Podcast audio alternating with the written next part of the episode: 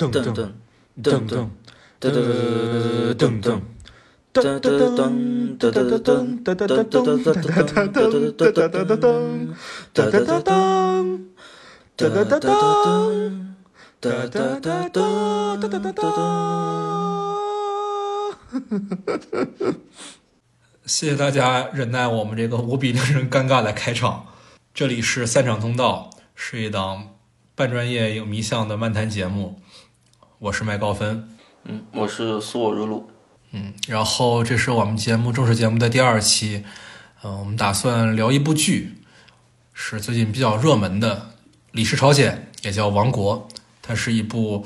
呃 Netflix 也就是网飞自制的韩剧。我先来大概介绍一下这部剧吧。它的第一季是二零一九年，也就是去年的，然后今年出了第二季。他的导演去年是只有金承勋一个人，今年除了金承勋以外，还加入了朴仁宰。导演金承勋除了这个呃《李氏朝鲜》以外，还是电影《隧道》的和《那小子真帅》的导演，也算是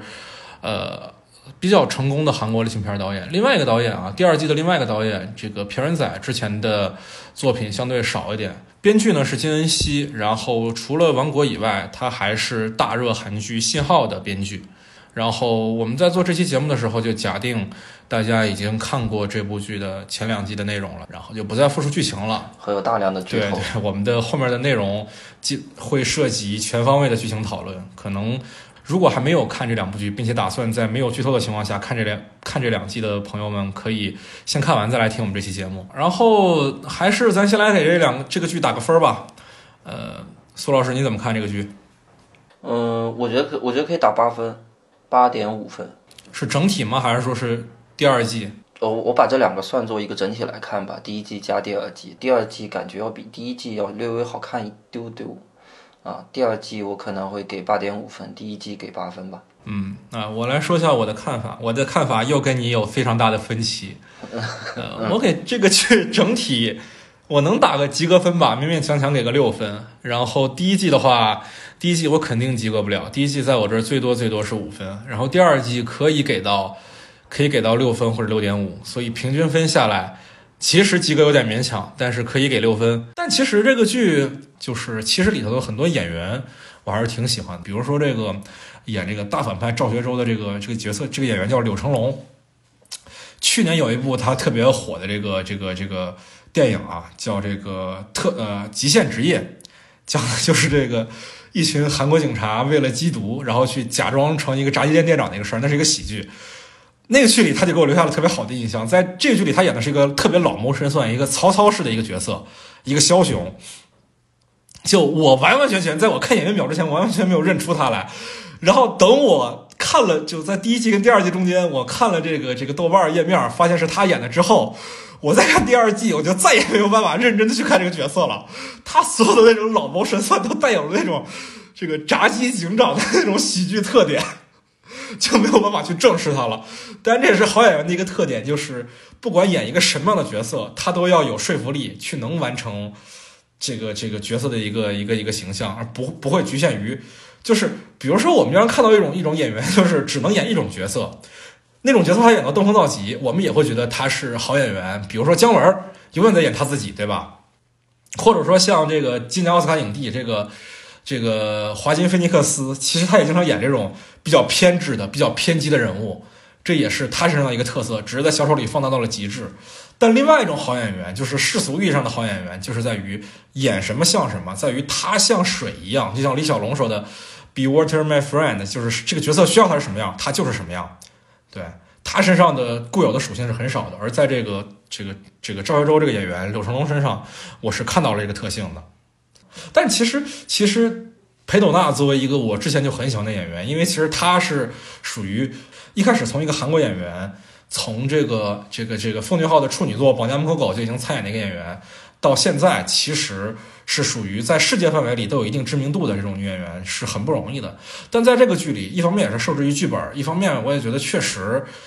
她对于这个这个角色，这个一女徐飞这个角色，其实没有什么特别出众的诠释，对，这是我比较失望的一个地方，因为我是很喜欢他的。对我也很喜欢他，但是我觉得他他在这部戏里全程在装傻，对，就全程演一个 傻子。对，演就是他充当的是一个什么样的角色？充当的是一个，就是就是这个编剧需要改变一下病毒特性，比如说我需要这个病毒怕，需要这个僵尸怕水，我需要这个将这个需要这个病毒感染不了小孩儿，然后就由他的嘴来解说一下这个事儿，就 是一个这么样的一个形象。对，解说解说员角色。对对对对对，所以在这点上，当然其实也是编剧的问题。我这这个这个，我是呃，我觉得这个剧的剧本是很有问题的。就我们看的很多电影也好看，这个剧也好，我觉得一个剧啊，尤其这个剧两季加在一块儿，一共十二个小时，一定要完成一些人物或者人物关系上的转变。但是其实这两季下来，整整十二个小时，我没有看到任何的人物性格上有完整的转变。可能稍微有一点转变的，就是那个呃赵范八，就是那个。有点搞笑的那个角色，其他的你不管说是这个世子李沧，还是这个医女，还是这个很厉害的那个火枪手永信，其实都没有什么人物性格上的转变。呃，李沧一开始就是一个一个有济世之心的王子的这样一个形象，他结尾还是没有任何的人物性格阴暗面的展示。然后那个医女也是一开始就是呃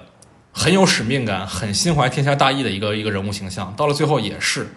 然后反派也同样的，不管说是这个，呃，宰相赵学周，还是这个皇后，都没有什么人物弧线，其实就是完成了他们反派的功能性的工作，仅此而已。同时呢，在人物关系上，两季下来，十二个小时下来，也没有完成什么人物关系的转变。第一季的时候，其实他尝试的做了一下，比如说这个永信，就是那个火枪手和呃李沧王子李沧，其实一开始是从。永信不信任李沧，到后来他追随李沧的一个有有那么一点点的转变过程，到了第二季就完完全全没有什么人物关系上的转变，人物关系从那个在这一季开始是什么样，到了结局还是什么样，所以我觉得这两季的这个效率推进是非常低的，呃。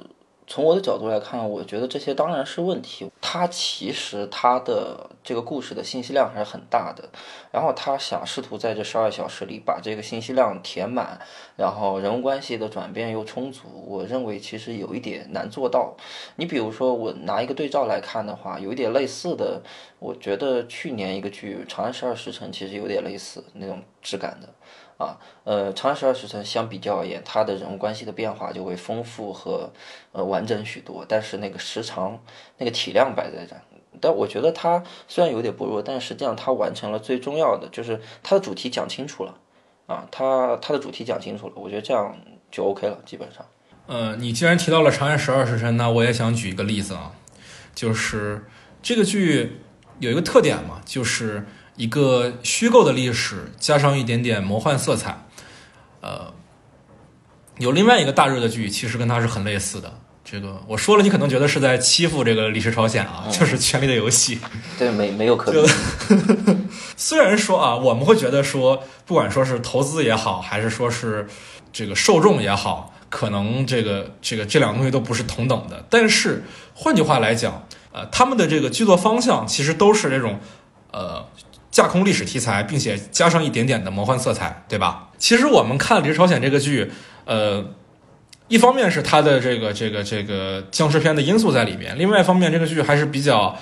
喜欢讲权谋这方面的。所以我觉得，如果是历史题材的权谋剧的话，那毫无疑问，我是可以把《权力的游戏》跟它做一个对比的。《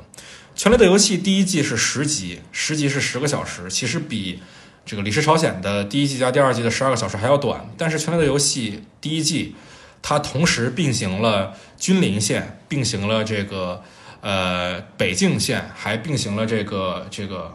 这个守夜人线，还有一条龙母的线，对吧？它有四条线是在并行的，而这这四条线里，每一条线其实都有丰富的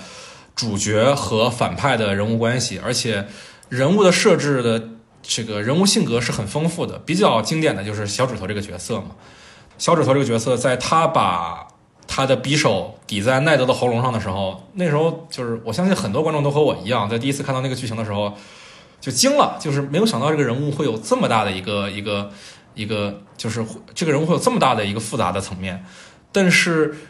当我们看到这一部这一部这个《李氏朝鲜》的时候，其实就缺乏这样的角色。他其实尝试过说让你去怀疑比如说这个呃世子李沧的这个导师安炫大人可能是坏人，或者说是这个他的那个随从武英可能是坏人，但是最后你发现他们其实还不是坏人，他们还是好人，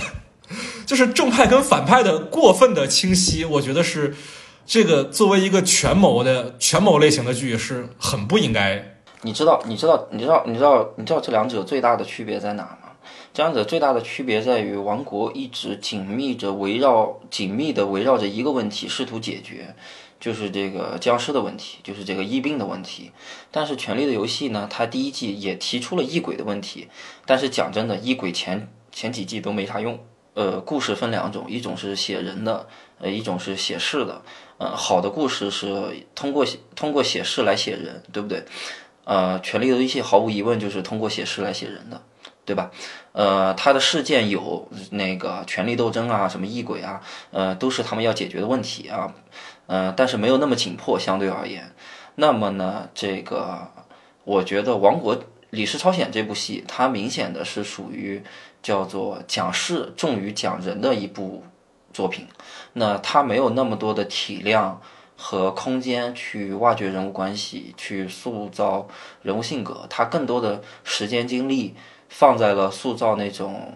呃问题该如何被解决、紧张刺激啊，这各种逃生打斗戏。其实这方这里它这里面的体量其实是挺多的。我觉得这两者没有办法去对进行比较。呃，用稍微专业点话说，就是这部戏在创作的时候，他想要给观众。带来一种什么样的观感？权力的游戏是让你喜欢角色，让你关注角色，从而让角色带着你在一个异域世界里慢慢的旅行，你见证着这个人物慢慢的成长和变化。但是在《李氏朝鲜》里，其实他要给你的观感跟权力的游戏完全不一样，他要建立的是一个紧张刺激的一个灾难片的一种质感。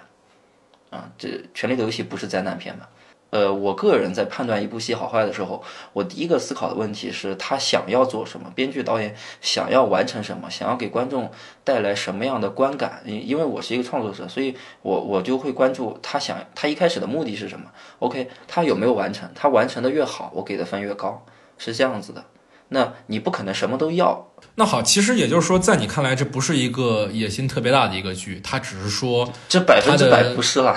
这肯定不是了，大哥，你想啥呢？你看他那个成本，你就知道了，这怎么可能是一部跟《权力的游戏》比肩的一部大制作，呃，留名影史的？他人家创作者一开始就没奔着那去，好吗？你你要求太高。那怎么讲？就是对于我来讲，一个剧如果他的自己给自己定的上限就只有八分的话，那他做到了八分的水平，那他就是八八六十四六点五分的水平啊？你是这么理解的？那这这个戏。其实第一季连连连，我觉得就八，就是在他的语境里连八分都没有做到，也就是在他的语境里，他也就算个及格。那所以就六八四十八，所以就是五这个四点八分，就是大概是五分。第二季里可能算是做到了八分，所以都给他六点五嘛，对吧？我也很合理，我也很自洽。其实，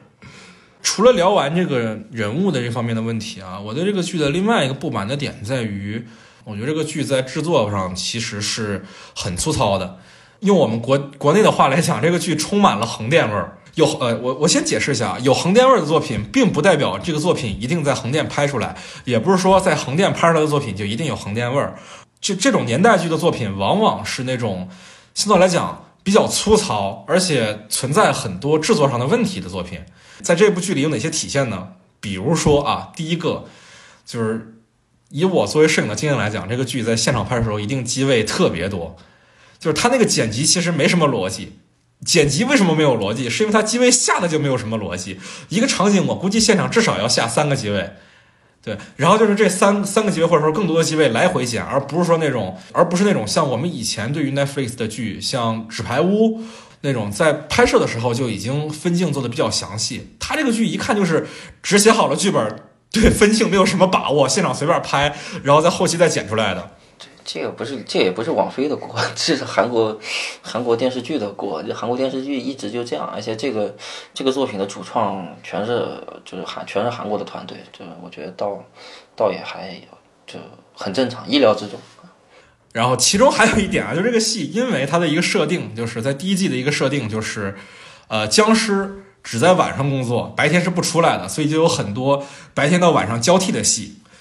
这种戏在我们制作部门叫密度戏，就是指黄昏或者黎明的时候，因为黄昏或者和呃，因为黄昏和黎明的时间特别短，所以密度戏在我们制作过程当中一直是难度比较大的一个戏，因为时间太紧了嘛。而这个戏就这个戏就想了一个什么样的方法来解决空镜转场时间紧的问题呢？不是空镜转场，人家是纯粹靠调色把它变成黄昏的感觉，你知道吗？就是你让你看那个人物的影子，就是人物在画面里就明显是一个中午拍的戏，因为他的影子就在他的脚下，根本就没有就没有那种像黄昏一样拉长的影子，影子就在他的脚下，特别小的一个影子，然后生生给你调成那个黄昏的颜色，就特别怪。你能看出这个制作部门的捉襟见肘。最后这个剧给我的一个感受就是，让我想起了我在横店打工的那段岁月，你知道吗？嗯，我为什么会第二季的评分会高一点呢？就在于其实第二季一看啊，就是有钱了很多。对，除了他这个找得起第二个导演以外，这个相比而言啊，他这个拍摄上面就讲究了很多。有一个比较明显的点啊，就是第二季有很多个场景用了变形宽银幕镜头来拍。就是变形宽银幕镜头比我们常见那种球面镜头啊，就是一般的电影中比较常见那种镜头，价格要贵很多。变形宽银幕镜头拍出来的影像会更有电影感，因为它的焦外拉伸会带有一种一种纵向比横向拉伸要更明显的一个一个情况。我们能看到焦外的光斑是椭圆形的。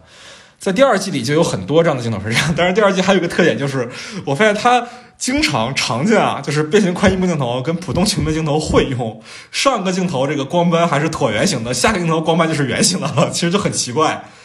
对，就还是看得出来，这个虽然说因为第一季的成功，第二季的预算涨了一些，但其实涨的还是很有限的。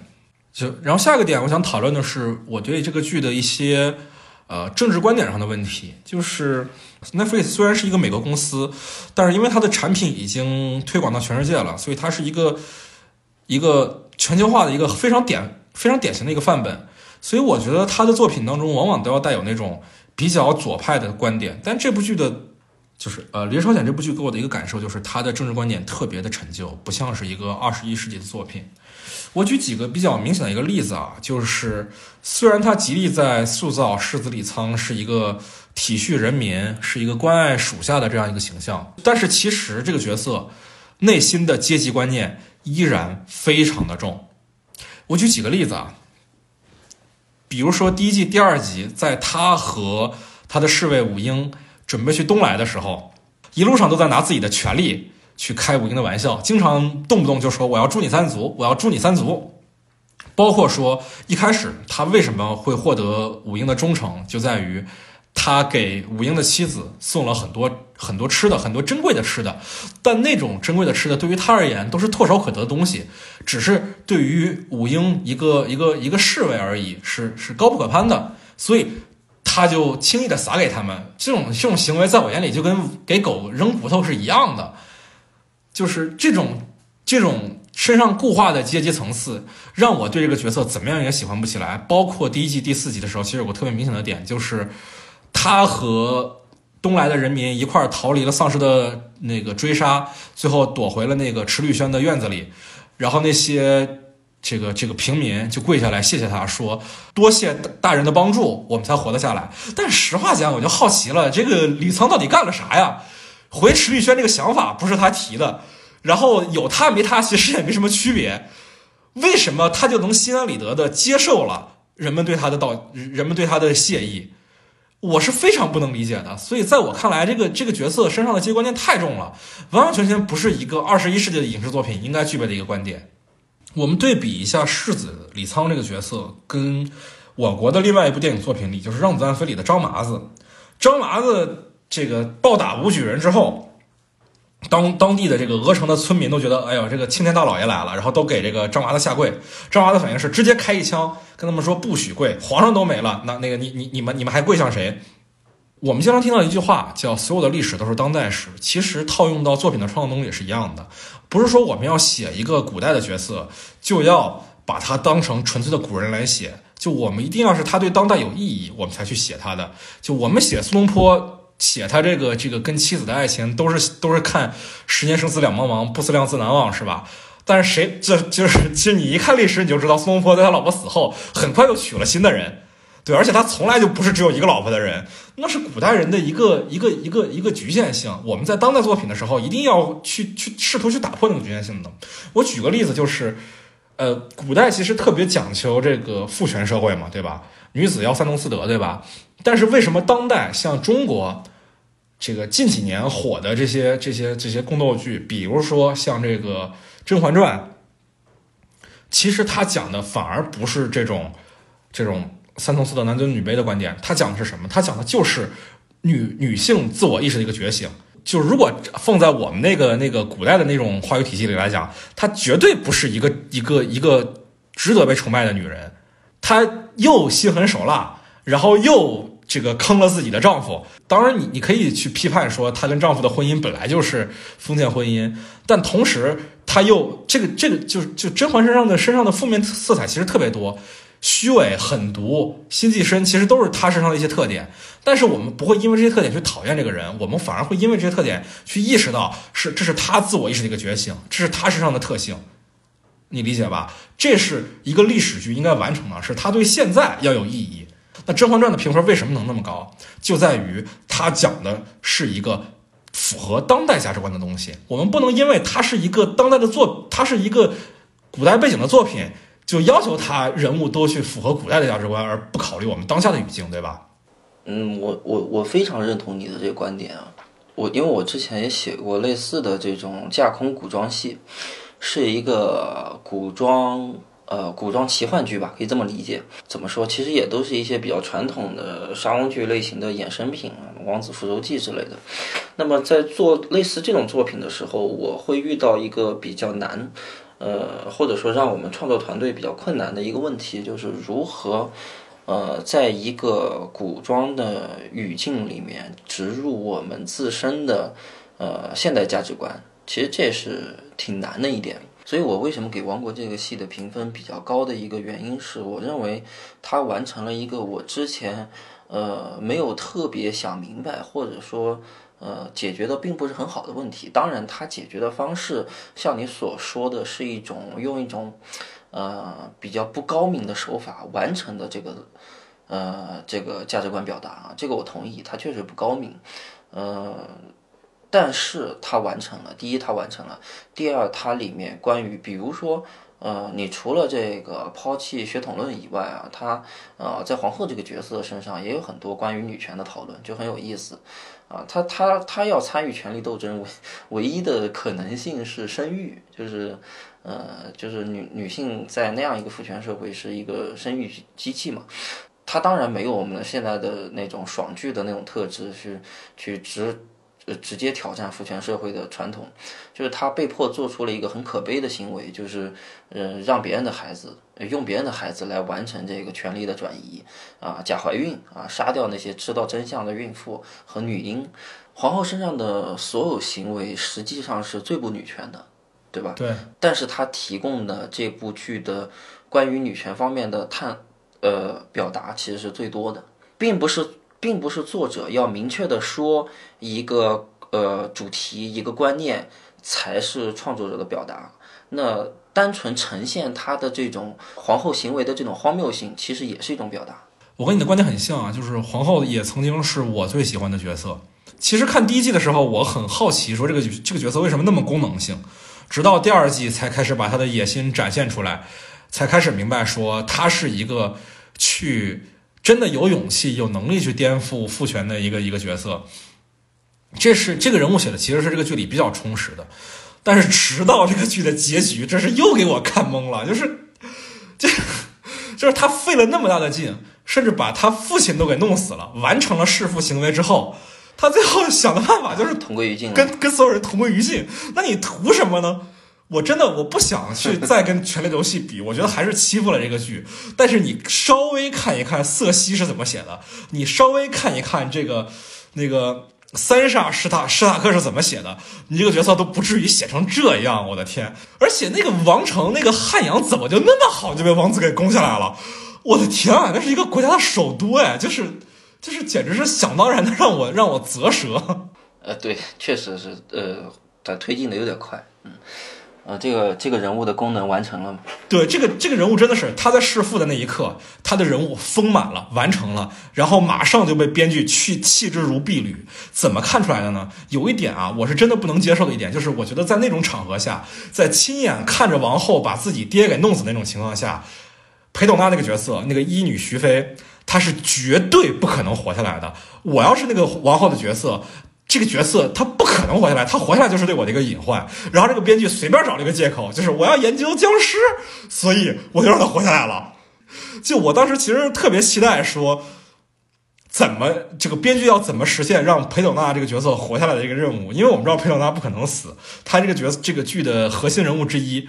所以，编剧在这一块儿，要么就是体现裴斗娜这个角色的另外一个属性，就是他怎么用自己的能力去救自己的命；另外就是展现王后的另外一面，比如说是她没有那么狠毒，或者是她认可同为女性的这个身份，都可以，怎么样都行。他选择了最傻逼的一条路，就是我随便找个理由，我就让他活了，我让他活，所以我让他活，这简直是太让我不能接受了。我我不知道在中文的编剧学术语里叫什么，但是在英文里叫 lazy writing，就是我不知道怎么写了，我随便把它编一下就就糊弄过去的这种方法，在这个剧里俯拾皆是，我简直不能理解，这是韩国最有名的编剧之一写出来的剧本。我同意，这我觉得我觉得我觉得这个造成这个现象也挺好理解的，就是呃人物服从于叙事，嗯，就跟《全游》最后一季一样，对吧？对对对，嗯。就是对人物服从于故事的走向，你必须，呃，六六小时必须这个故事完成，那个新皇，呃，那个孩子登基，对吧？你这，嗯，没太多空间去写那些东西。他的，我觉得这部戏里很多对于，呃，封建社会的批判啊，其实不来自于主角，而来自于观观众自身的，呃，这种参与，就是你看到那种。呃，封建恶臭行为，你自然就会产生一种反思和思考。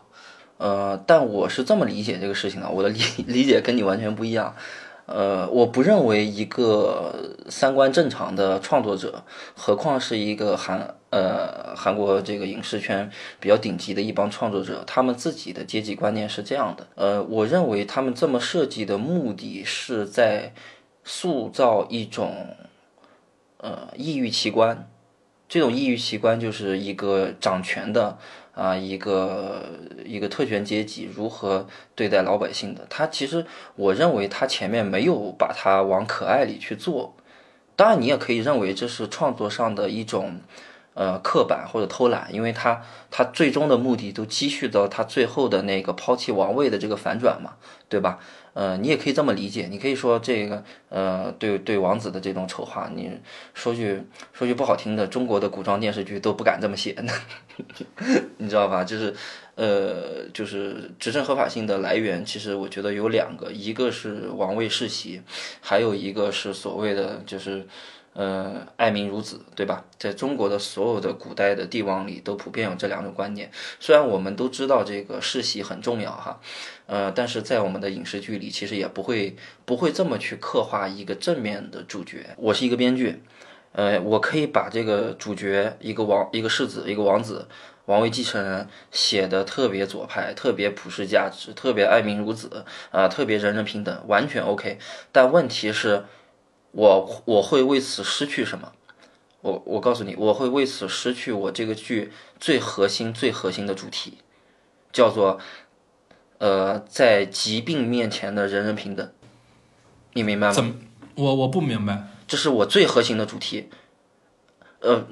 如果我去塑造这样一个角色啊，这个角色一开始就这样的，那么他其实没有办法。呃，就是他就没有转变了。那么他没有转变的话，他是没有办法完成这个主题的表达的。就是呃，转变人物是一定需要转变的，对吧？只是转变会有，只是转变的技巧会有高低嘛。他放弃了王位，看似是完成了一个转变，但是背后的逻辑，我觉得这是一个强行转变，这是一个剧作上非要他转变的转变。就我们想象一下啊，一个一个。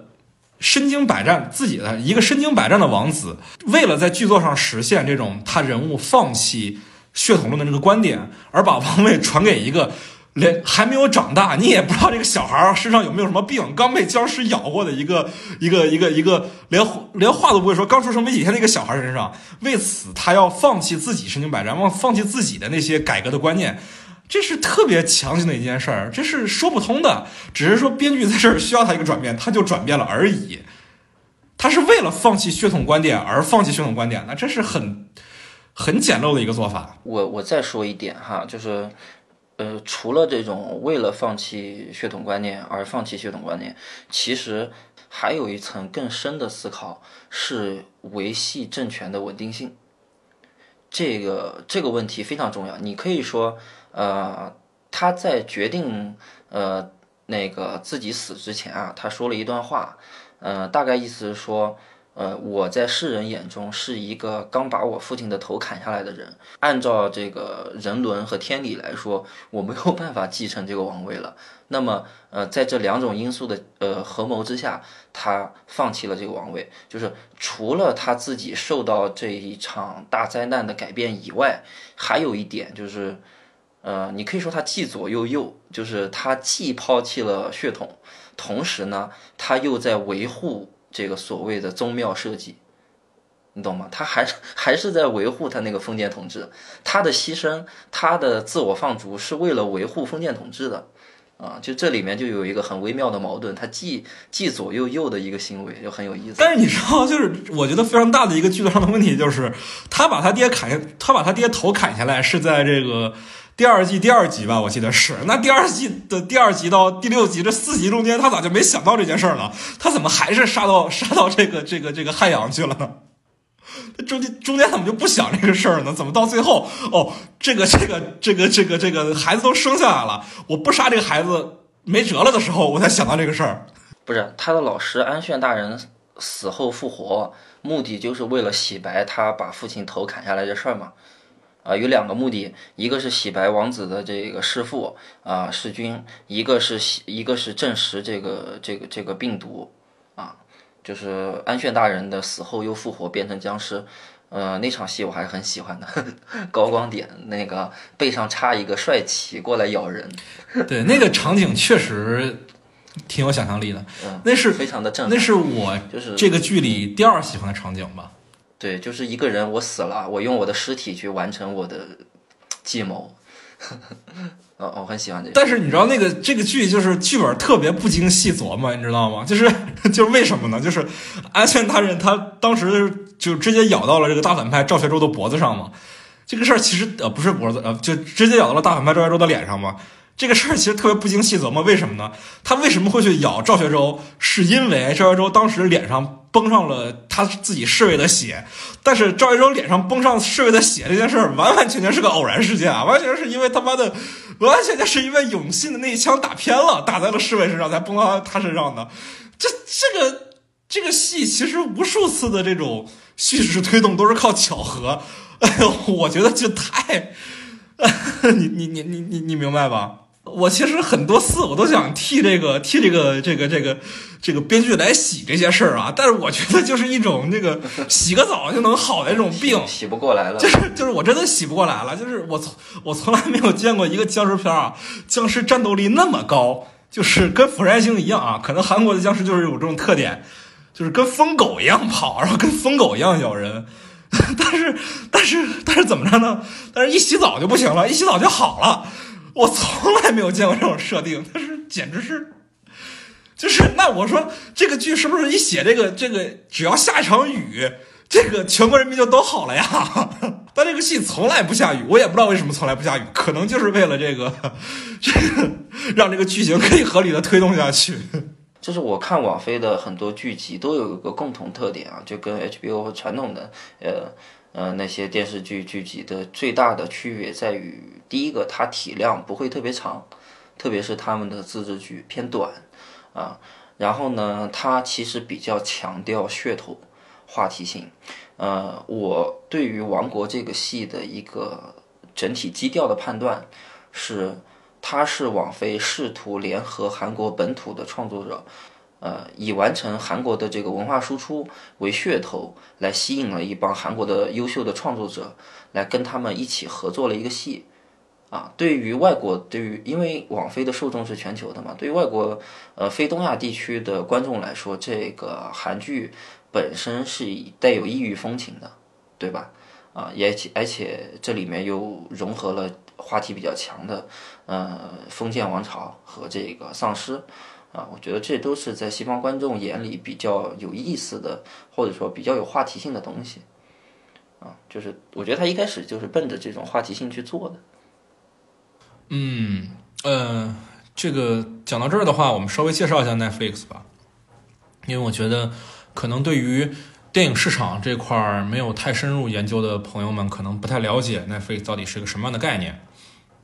我们都看过很多的很有名的剧是 Netflix 自制的，但是 Netflix 跟那些传统的美剧巨头，像 HBO、像 AMC 之类的，它的区别到底是什么呢？呃，它是这样的，Netflix 它是一个纯粹的线上流媒体，这公司其实历史要比我们想象的要久远很多啊，它其实一九九七年就有了。但是之前他一直是做的嘛，对 DVD 租赁的 DVD，对对对，所以就是卖碟的。呃，跟那个昆汀是同行。对对对，只是可能是昆汀的昆汀的上司之类的，说不定还真是啊。哦，不对，一九九七年昆汀早就是导演了。对，但是呢，他一直被人诟病的就是没有自制的内容，所以在二零一三年的时候，他们产出了自己的第一部自制剧，就是《纸牌屋》。然后同年又做了另外一部自制剧，叫《马可波罗》。马可波罗那个剧现在已经被淹没在历史长河中了。当年那时候我其实还在读书嘛，就是二零一三年的时候，我那时候其实看马可波罗的宣传是挺多的，因为它是相当于宣传点就是一个美剧去讲跟中国有关的题材的。但是最后最终人们发现自己被骗了，这是一个纯粹的，就是他对于不管说是中国的历史也好，还是对于这个这个内容本身也好，其实都。不够尊重，不够成熟，最后这个剧就烂掉了，消失在了漫漫的历史长河中。但是《纸牌屋》让人记住了，所以从那时候开始，Netflix 就做了大量的自制剧。而且其实他们后来的绝大多数的剧，我觉得其实都是被这两部剧打下基调的。一部是《纸牌屋》，像《纸牌屋》这样的，呃，《纸牌屋》是大卫芬奇做的嘛？一部分是像《纸牌屋》这样由。这个创作者本身来引领的这个个性非常强的剧，比如说像这个我最喜欢的日剧《火花》，啊啊，包括说后来他们收购那个英剧的题材《黑镜》，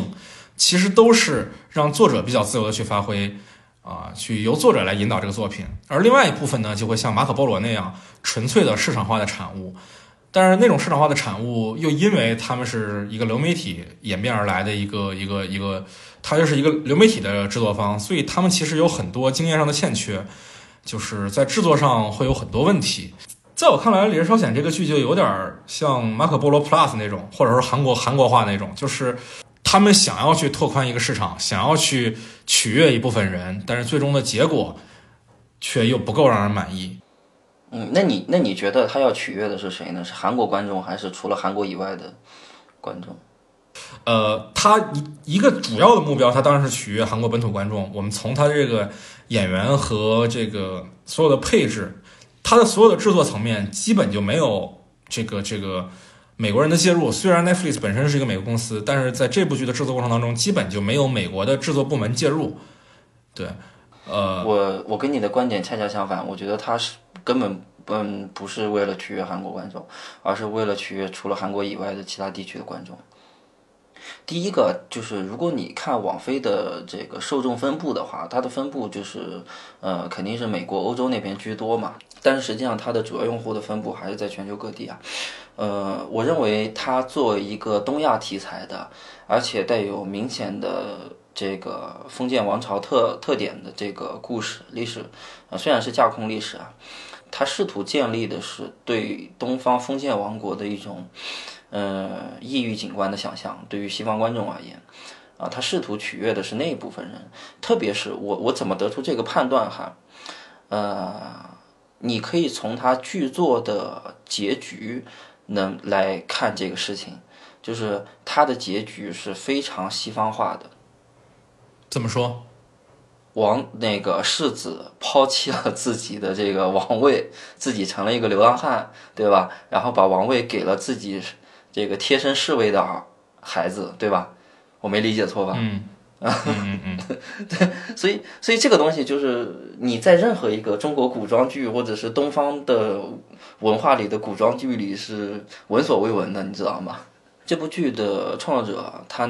手里现在他有了一些，比如说他有了一些元素啊，有僵尸啊，要拍我们古代，要拍我们韩国古代的故事，那我结局应该怎么设置呢？那我第一步想的就是考虑我的主流受众，就是我的这个结局不能冒犯了，第一不能冒犯到我的主流受众，第二要尽可能的传达出一些相对普世一些的价值观，对吧？那我们都知道封建王朝的这种世袭制跟普世价值观。啊，特别是跟西方的这种，呃，自由平等思想是有极大的冲突的。他刻意避免了这种冲突啊，我觉得从这个结局的设置上就可以明显的看出，呃，创作者的思路了。他试他试图建立一个有魅力的世子形象，就是从而来完成对这个对韩国文化的输出。哎呀，这点我又跟你观点很不同了，就是，嗯我觉得一个有魅力的形象。他的魅力的点不在于他有多少优点，因为李沧身上就是这个世子身上的优点已经足够多了，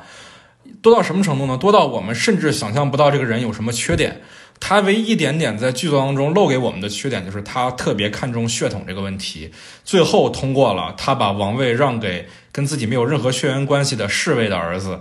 来完成了他人物上的一个转变。这点其实特别的明显，就我觉得已经。就是算是属于剧作上的失误了，因为太刻意了。就是像这样一个没有缺点的人物，我觉得魅力是不够的。真正的那种吸引人的、让我们记得住的角色，都是因为他们身上有一些缺陷，有一些不够完美的地方。比如说，比如说 John Snow，John Snow 身上的缺点是什么？就是 You know nothing，就是他这个人呆傻木讷，对吧？这是他身上木有魅力的点。就好比说，为什么我们看电影都喜欢反派？为什么没人没有人喜欢美国队长？当然也有人啊，我没有冒犯到美国队长的粉丝啊，但是呢因为美国队长是一个没有缺陷的人，所以喜欢他的粉丝现在就比较少。这是当然，这我觉得呃，也不是说他创作意图就是说呃让观众不那么喜欢他，而是说创作者的能力就在于没有办法使这个人物更具有魅力，使他变成了一种那种。完美的角色的想象，而这种完美的角色其实很少在。我我觉得为什么说我觉得这个剧一方面是取悦，就是就是主要还是取悦于西方观众，就是在于它主角的设置上，这种完美的角色的设置，其实在西方的影视剧里是比较少的。西方的影视剧里主角大多是有缺陷的，比如说，呃，我们不举《权力的游戏》，这已经举烂了。比如说像神探夏洛克，夏洛克也是一个身上缺陷很大的人。我们能想到的那些大热的美剧，《绝命毒师》也好，《神探夏洛克》也好，呃，只要是爆火的剧，大部分只要是在西方语境里爆火的剧，大部分他们的角色其实都是有非常明显的缺陷的。但是《王国》的这个主角，李少显的这个主角世子李沧，其实他没什么缺陷。所以我觉得这一点其实是非常东方式的创作思维。我们不爱就东方的作者不爱给给给主角写缺陷嘛，因为怕观众不喜欢他嘛。我觉得我其实也蛮认可你的这个观点啊，就是说他一定是希望说把这个东西推广到世界的，但也许是因为说他这个创作者本身还是一个韩国本土的编剧，所以就产生了一个这样的问题：主角过于完美了。不管其实不只是主角，不只是说我们这个世子李沧啊，我们看这个。这个这个这个呃，他这个侍卫武英，包括那个枪手永信，包括那个医女，就是裴斗娜那个角色，其实都没什么缺点，这些人都没什么缺点。唯一灰色地带的人物就是那个赵范八，对，所以我觉得这是这个剧唯一写的比较好的角色，其他角色其实都特别失败，都是一句话可以概括完他们的人物性格的那种人，我觉得就没有魅力。从另外一个角度来看，为什么我认为这个剧它没有那么受西方观众的认可？就我们上 M D B 查一下，对比一下这个《李氏朝鲜》和《马可波罗》两部剧 M D B 就是类似于一个西方观众用的豆瓣嘛，就是也是一个比较大的一个互联网电影评分网站。在 M D B 上，《马可波罗》啊，作为一个一六年就已经完结的剧，是完结还是被砍了，我有点记不清了啊。它有五万六千多个观众看过，而《王国》《李氏朝鲜》。到现在为止，只有一万五千观众打分，相当于是这是在西方语境里，这个剧从一九年到现在为止，所有看过的人，所有看过并且在上面打了分的人，就只有一万五千人。所以我觉得，其实它并没有在西方就在我们以为的西方观众里引起那么大的波澜。这个我同意了，对它肯定不是那种大热的剧了。但我看了一圈下来啊，我我看了两百多个评论啊，呃，翻了好久，都是十星九星的，啊，他他这个就是说来打星的人啊，普遍给的分还是挺高的。呃，我们要讲到这个电视剧的评分，就有一个特点了，就我们经常就是如果经常用豆瓣的人会发现，豆瓣上的剧往往评分都在八点几、九点几，这是为什么呢？就在于会坚持看完这个剧的人，基本还是会比较喜欢这种剧。像我这种又不喜欢又坚持看完的人，其实是很少数的。所以会看完并且愿意给他打分的，其实分数都不会低。对，因为不喜欢的人第一季就弃了嘛。所以为什么剧你不管说这个剧后来他做的好不好，往往这个分数都是一季比一季高，就是因为这个不喜欢的人早就弃剧了，对吧？剩下的都是都是都是真心粉。对，观众是层层层筛筛选过的。嗯，那跟那个就跟那个谁养蛊一样，选粉丝一样，选到最后都是最好的粉丝，留下来的都是最好的粉丝。对，但是我们这个节目现在到了正式的第二期，还没有什么粉丝。好，我们继续。我操，又又又又夹带私货了，对不起，不夹带私货了。嗯嗯。呃，关于关于网飞这个，我还有个想补充的，就是我很喜欢网飞的一个模式，是网飞去世界各地搜寻那种，呃，当地创作能力比较突出的创作者团队，然后与他们合作进行创作。我觉得这种模式其实，呃，给了很多国家和地区的创作者以更多的机会，呃，去表达自己在国内可能不太方便拍的一些东西。啊，就是我很难想象在韩剧的这个呃氛围里会出现这样一部作品。说真的，就是能帮助很多创作者能够跳出一些嗯所谓的传统的制片厂模式的吧。你说大卫芬奇喜欢跟他们合作也是有原因的。确实是这个，就是网飞的涉猎范围其实比大多数人想象的还要广还要深。网飞的一个作品就在于，他去别的地区、非英语地区去去去创作的时候，其实是非常尊重当地的一个一个一个风格和创作氛围的。呃，对啊，这这就是它的卖点嘛。它的卖点就是世界文化的这种大杂烩嘛。你能看到，呃，有异域风情的外国的创作者创作的东西。我觉得这对于他们，因为我我不知道国外哈，就是中国的观众是。呃，因为这个盗版横行的原因，就是加上国内电视剧创作能力一般的这个各种原因吧，我觉得中国观众的影视审美其实是很高级的，对，因为他们看过太多的全世界最优秀的作品了，啊，但是我觉得相比较而言的话，比如说美国的观众或者是欧洲的观众，他们其实，在传统的。呃，那种途径下很难看到来自外国的这种剧集，网飞其实就填补了这个空缺嘛。他们做的那个东西真的是特别 local 的，特别就是那个作者本来的风格，而不是像很多的那种这种这种西方的资本会特别干涉个人创作。就网飞作为一个流媒体平台，它对于作者的尊重，对于各地文化的尊重是比传统媒体要高很多的。呃，他前几年的时候和这个日本的动画大师渡边信一郎和那个汤浅照明都有合作。他跟渡边信一郎一块合作了这个《卡罗尔和星期二》，跟汤浅照明合作了《恶魔人 Cry Baby》这两个剧。其实那两个剧的风格都完完全全尊重了作者本人之前的风格。其实他们的风格都很不大众啊，都不像是那种传统动画受众会喜欢的东西，都是比较成人向的动画。但是在网飞的制作下得到了充分的尊重。可能是因为网飞是纯粹流媒体平台，可以跳过类似于 MPA 之之类的机构的审查，可以给作者充分的自由，呃，以及他们的全球化的这种推广政策，才使得说，呃，全世界各地的作者都可以在网飞这个平台里找到自己最大的创作自由。当然啊，除了中国大陆，啊，这个事情说的真的好伤啊，真的。也有合作，但是他们现在合作还是单纯的购买。对，就是我们只能看到说，真的做出来了，做有做的做的很，就是就是在国内已经获得了很高评价的剧，会被网飞收购海外发行权，但也仅此而已。这其实很让人难过，很让人失望。就是说，我们的国内的创作者还需要通过传统的电视台或者爱优腾这些传统巨头的承认，才能获得更高的、更广的平台。但是你一旦获得这些平台的承认的时候，你又会带有这些平台本身的一些问题，比如说需要你去抻一些级数，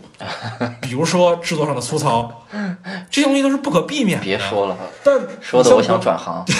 这越说越难过，是不是？说的我想转行了。我就跟你说，我们这个我们这个节目的，就总会有绕到说我们两个对于我们当下的这个环境氛围的这种这种诉苦上。我觉得。哎呀，我要转行多好，做一个单纯的欣赏者挺好的。对，我想也是。虽然说现在有很多传统的院线，包括像我们啊，就国内都还会因为囧妈在平台上，这个在在在流媒体平台上免费播放这件事儿，产生很大的这种制作方跟发行方这种传统的院线和创作者的这种这种讨论、这种对抗。但是你看，在国外早就不是事儿了。马丁·西克塞斯带头冲向 Netflix，科恩兄弟带头。这个阿波罗卡隆带头，我记得是一八年的时候，那个就是那个科恩兄那个新片儿啊，那个巴斯特斯克鲁斯的歌谣，因为也是 Netflix 做的嘛，包括说那个当年 Netflix 还做了罗马，其实口碑都特别好。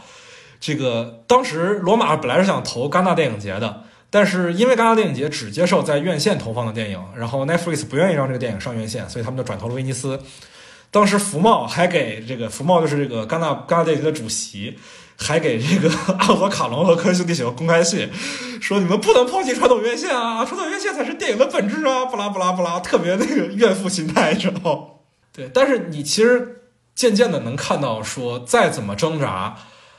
胜利的天平已经很明显的倒向了流媒体，传统院线不会消亡，但是会渐渐式微。也许在未来十年、二十年以后，去电影院看电影就变成了跟现在去剧场看看看看剧一样的那种。呃，一种比较小众的爱好了。大多数人会选择一种更自由、更休闲的方式来看电影。对，呃，我我我说一下我使用网飞的一个感受啊。嗯，它给我最强烈的感受就是它的操作体验很好，没有广告。对，这个对我来说挺重要的，因为呃，中国的国内的这个起爱优腾吧。那个页面看得我脑壳疼，你知道吧？我都我都不知道我该找啥。但那个网飞的页面就很清楚，都是以封面，呃，一个一个封面方块状的。你你看哪个封面喜欢，呃，剧情介绍喜欢，你就点开看就行了。对，你看就是国内的这个纯粹的网剧啊，比如说之前的《庆余年》，跟这个 跟这个网飞的剧就不一样。那庆余年还会推出，因为你充值不一样，所以你能看到的集数也不一样。你网飞哪管这个？你即使最最次一档的这种这种会员，你还是照样可以所有的集数一口气全部给你看。对，只是说在这个分辨率和这个影音条件上，会因为你的这个这个会员等级略作梯度，但是你看到的内容是完全一样的，不会因为你充的钱少了，就就你就没法看到完整的内容。就说白了，这点跟国内真的太不一样了。说白了，其实它还是网飞割韭菜割的不够精细嘛。哎，这个事说来就复杂了，不说了。嗯，嗯，我觉得 Netflix 这个话题，我们放到接下来他以后的其他作品里也可以再聊一聊。今天就先聊到这儿吧，已经聊挺多了。对，就关于这个剧，其实别看我挑了很多毛病啊，但是如果他说是明年。还是后年啊，应该是明年出第三季吧。他如果出第三季的话，我应该还是会看。这个毕竟有全智贤嘛，是吧？虽然这第二季，嗯，一开始我看豆瓣就说有他，然后他妈最后一集亮了亮相了五秒钟，但是反正看样也是一个挺重要的角色，我应该还是会追下去。呃，我觉得这个剧，如果说大家抱着一种想看类型片、想看爽片的心态来看的话，可能会略微有点失望。但是如果你抱着某种嗯，欣赏文化奇观的心态来看的话，其实里面有很多呃挺有意思的点。文化奇观可还行，这是韩国《妖猫传》是吗？对，其实其实有一点这个意思。嗯，在节目结束之前，我想跟大家说一下，我最近在另外一个节目，也是新办的节目里，呃做了嘉宾，跟大家跟另外两个朋友聊了一些关于 N 号房间和当下的东亚文化里的女权的问题。然后，如果大家有兴趣的话，也可以去听，我会把链接放在评论里。嗯，然后 不知道该放什么歌了，我靠，这个片子没有什么，没有什么 OST、BGM 之类的让我印象深刻。这个啊，放小红梅的《Zombie》吧，也是 也是关于僵尸的，虽然这是一首反战音乐啊，但是也可以，也很应景，就就决定是这首了。对，那、那下期再见吧，朋友们。